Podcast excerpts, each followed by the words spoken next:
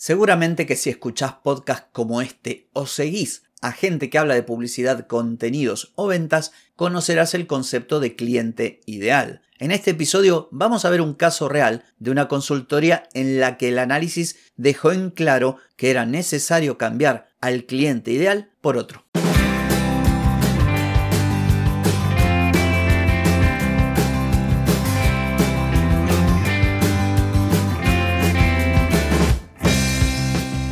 Bienvenida y bienvenido a Marketing para gente como uno.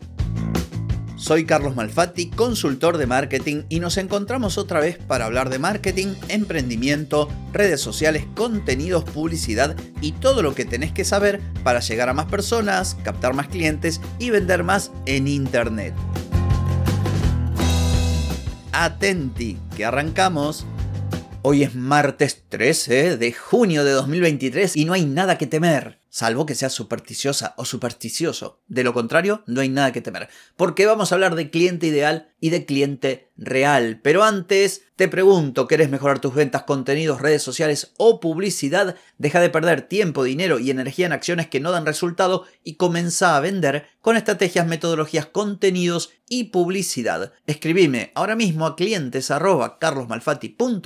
y reserva tu consultoría. Muy bien, hoy vengo a hablarte entonces del cliente ideal y del cliente real. Por si no lo sabes, si sos nueva o nuevo en esto de los podcasts de marketing o los contenidos de marketing, solemos definir al cliente ideal de un negocio, de una marca, como el que más valora lo que el negocio tiene para ofrecer. Sería como una especie de fan fan del negocio, de la marca. ¿Viste cuando vos tenés un negocio y va un cliente y, te compra y conversa con vos y le encanta todo lo de tu negocio y te felicita?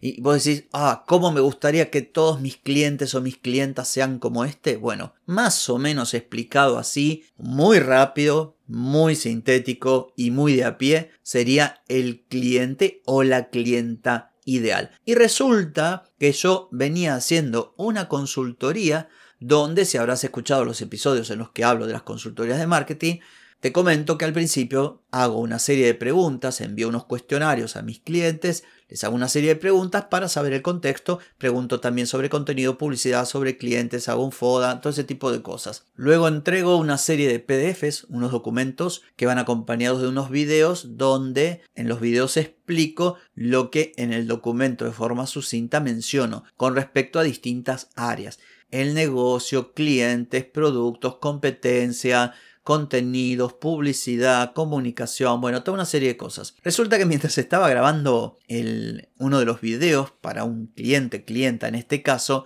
eh, le estaba comentando de la estrategia, una de las cosas que había que hacer era redefinir al cliente. Porque resulta que en la idea de, esta clienta mía, su negocio debía llegar a un determinado público. Era como un objetivo elevar un poquito la puntería y llegar a un público distinto. Y claro, el cliente ideal actual, que podríamos denominar como el mejorcito de los clientes, en este caso clientas, no hablo de mi clienta, sino de la clienta de mi clienta, en este caso, claro, no daba con la estatura. Este cliente real de carne y hueso que iba y compraba distaba mucho de ser el ideal. Y esto a veces pasa. Vos tenés un negocio, te dicen, hace este ejercicio, definime tus avatares o tus buyer persona y definime tu cliente ideal y vos tomás dentro del esquema de lo conocido, o sea, de la gente que ya es clienta o cliente de tu negocio, el mejorcito. Este, este es mi cliente ideal porque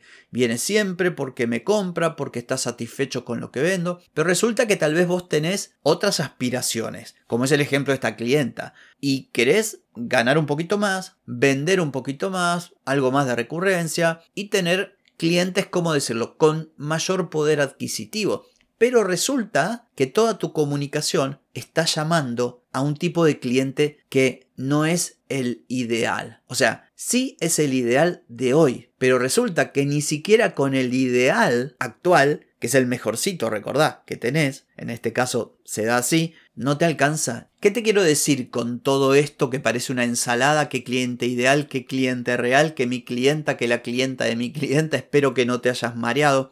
Lo que quiero decirte es que a veces, para cambiar la situación de tu negocio, para ir a más, para obtener mayor rentabilidad o trabajar menos obteniendo los mismos ingresos y ese tipo de cosas, dependerá obviamente de tus objetivos y de tu estrategia, es necesario que te plantees ir a por otro cliente ideal, porque con el que tenés no alcanza, no es suficiente. Voy con un ejemplo. Suponte que vos diseñás sitios web, un ejemplo que uso siempre porque bueno, está relacionado con esto y porque yo también diseñaba sitios web. Y tenés clientes que te valoran, valoran tu trabajo, tus conocimientos, la manera que entregas el producto final, todo aquello que vos brindás relativo a la experiencia de cliente. O sea, están fenómeno con vos, les encanta. Pero claro, es un cliente que tiene un límite en su bolsillo. Y aunque valore lo que vos haces, puede que no escales tu negocio o que no puedas subir precio aún aumentando valor, porque estás orientándote a un tipo de cliente o de clienta que no debería ser.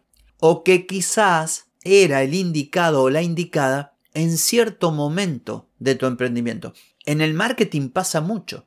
Por lo general, cuando alguien comienza a dedicarse al marketing, lo primero que llegan son emprendedores, son pares, son casi colegas, gente que quiere hacer algo, que una página web, que no sé qué, o que una campaña. Pero se da el caso, por lo general también, que no es el cliente que más puede invertir, porque está empezando. Entonces se hace necesario redefinir a ese cliente ideal. Insisto, no porque el que tengas es malo, no porque no esté satisfecho o porque no te compre, sino porque ha llegado, es como que se agotó. A mi cliente ideal actual no puedo sacarle más jugo. Imagínate que fuera un limón que lo exprimiste y hasta acá llegó. Si quiero llenar otra jarra con jugo de limón, necesito ir por otro limón que tenga más jugo. Disculpame el ejemplo que salió así de la galera y bastante sonso, pero es muy gráfico. Entonces, para cerrar, ¿dónde radica la importancia del tema de hoy? En que todo en el marketing de tu negocio cambia. En la medida que tu negocio va cambiando, va evolucionando, vos vas creciendo como profesional o como emprendedor o como empresario, cambian tus objetivos, cambian tus prioridades, cambia tu manera de hacer las cosas y cambia también, en muchos casos, tu público. Hay otros en los que no. La empresa escala apuntando siempre a los mismos clientes. Tenés que tener mucho cuidado, prestar mucha atención y este ejercicio de, de pensar y repensar y definir y redefinir a tu cliente ideal, a tus avatares, es algo que deberías hacer con cierta frecuencia. Porque sobre todo cuando arrancás, alcanzás tus metas muy rápido. Quien no hace nada con que haga un poquito algo bien, enseguida vende. Enseguida vende un poquito más. Hace un ajuste, enseguida vende un poquito más. Pone un poquito de publicidad, enseguida crece un cachito. Pero después, para ir mejorando, cuesta más. ¿Por qué? Porque te quedaste con lo primero. No te pusiste a pensar si el cliente al que servís ahora es el mismo con el que empezaste. Vos no sos la misma o el mismo, eso seguro, tu negocio tampoco, porque todos crecemos, evolucionamos, mejoramos y entregamos mejores productos y servicios porque vamos aprendiendo, porque nos capacitamos, así que atenti. En fin, espero que este episodio haya sido de utilidad para vos. No tengo más que decir que hasta mañana, porque mañana nos volvemos a encontrar. Chau chau.